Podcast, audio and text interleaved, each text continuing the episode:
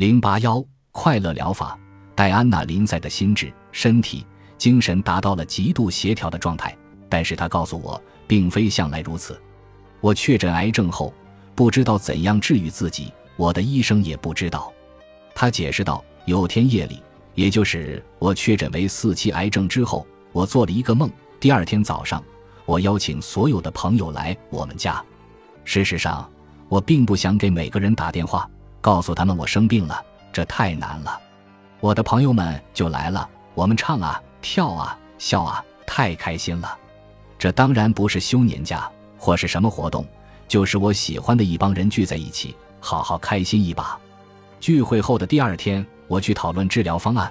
我问：开心管用吗？我想知道答案，是因为尽管我生病了，我还有能力感到开心。我决定，我思考的开心疗法要继续下去。我调查了非常开心时身体会有什么反应，发现体内会产生大量的内啡肽、催产素和多巴胺，这些大脑中的天然化学物质，在你忘却忧愁、拥抱快乐时，它们会让你感觉很好。我还发现，这些物质都能够刺激免疫系统，所以只要我能够找到一丝快乐，我都会认真对待。我确信我能生存这么长时间，这是一个很重要的原因。一个享受生活的人，不会有多少失望。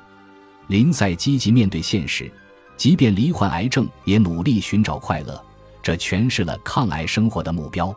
我们综合肿瘤学界的所有人，应当注重考虑癌症患者的心理和情感因素，这能够帮助他们增强心理和情感韧性，有助于提升治疗效果。